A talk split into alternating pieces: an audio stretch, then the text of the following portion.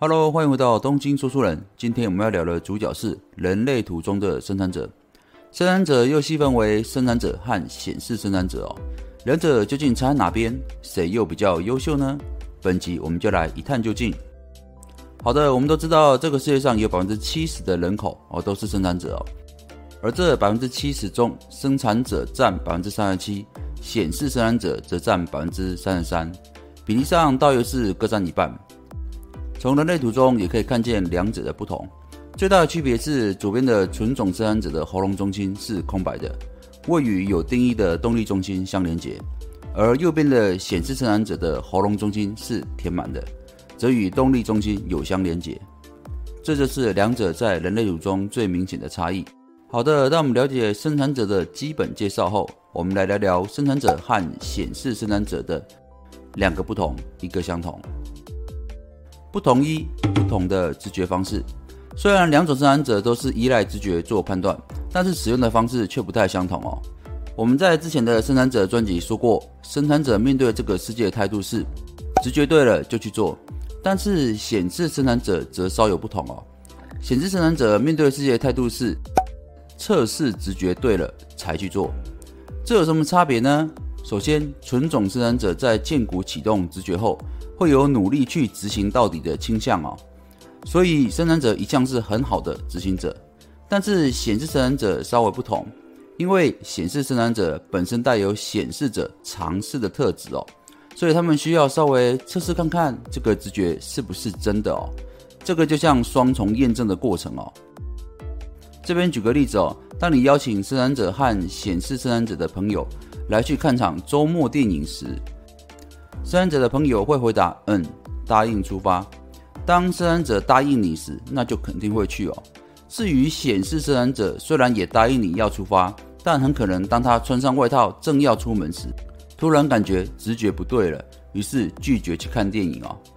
这种测试直觉的方式，往往让人对显示生产者有种善变的印象哦。不过，当你了解人类图之后，你就知道这是显示生产者直觉产生的过程哦。也就是显知生产者往往要有先做看看、先尝试看看一下的习惯，因为这样子他们真正的直觉才会产生哦。不同二都是执行强者，但风格截然不同。如果用昆虫做比喻的话，我们会说纯种生产者是蚂蚁，显示生产者是蜜蜂。两种昆虫都很勤劳，但风格不一样。纯种生产者的特色在于，他们投入一项专案或者工作，便会启动建股能量，持续不断的执行到底。所以他们的天赋展现在他们能够彻底完成一项任务的能力。这跟蚂蚁的习性很相似哦，也就是一步一脚印的工作。显示生产者和生产者相反哦，显示生产者的喉咙中心连接到动力中心，他们不像纯种生产者按部就班的执行，而是更擅长快速行动、多工处理事情。他们可以理解哪些步骤必要，哪些可以省略哦。因此，他们具有高效的天赋，思维也比较跳跃哦。你可以试着想想身边的显生朋友，他们每个人是不是都像小蜜蜂一样，每天快乐忙进忙出，个个精明又能干呢？这也就是为什么我们会说纯种生产者是蚂蚁，显示生产者是蜜蜂哦。说到这边，或许有些人会觉得显示生产者比纯种生产者更聪明、更会变通，但其实这是一种表象哦。因为在人类图中没有弱者，也没有谁比较优越哦，而是什么样的人适合做什么样的事哦。这边举个例子哦，如果你今天是公司的主管，手下有一位纯生和显生一样的工作任务，交给他们两个人去处理，在刚开始的一个月内，显生会显得非常的有效率哦。迅速交出实际的进度和评估，相当讨主管的欢心哦。相较之下，纯生子像个乖乖牌，一步一步执行案子，该走的流程步骤他都一个没放过，导致他的进度比较缓慢。但是当这个专案进行到三个月以上，甚至半年、一年的长期时间，你会渐渐的发现，就跟龟兔赛跑的故事一样哦。一步一脚印的生产者虽然不善于应变，但是他们拥有强而有力的执行力哦。这会让他们对于专案的推进速度渐渐赶上显示生产者，甚至超越哦。这是为什么呢？这边就要提到显生一个需要注意的特质哦。虽然显生哦是个有效率的生产者，相较于纯种生产者一次只能处理一件事情，显生则更擅长多工处理哦，高效率的同时也形成矛盾哦。显示生产者比较没有耐心，因为行动太快，容易漏失一些步骤哦，因此他们得经常回头修正这些粗心的错误。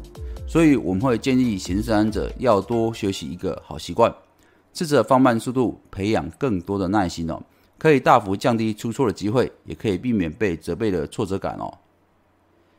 一相同，聆听剑骨的声音。说完生产者和显示生产者的两个不同，我们来聊聊相同的部分哦。说到两者的相同处，都是依赖剑骨能量给予正确的直觉，这也是你们两种人下智慧决定的方式。身为剑骨型权威的使用者，第一件事情便要相信自己的直觉。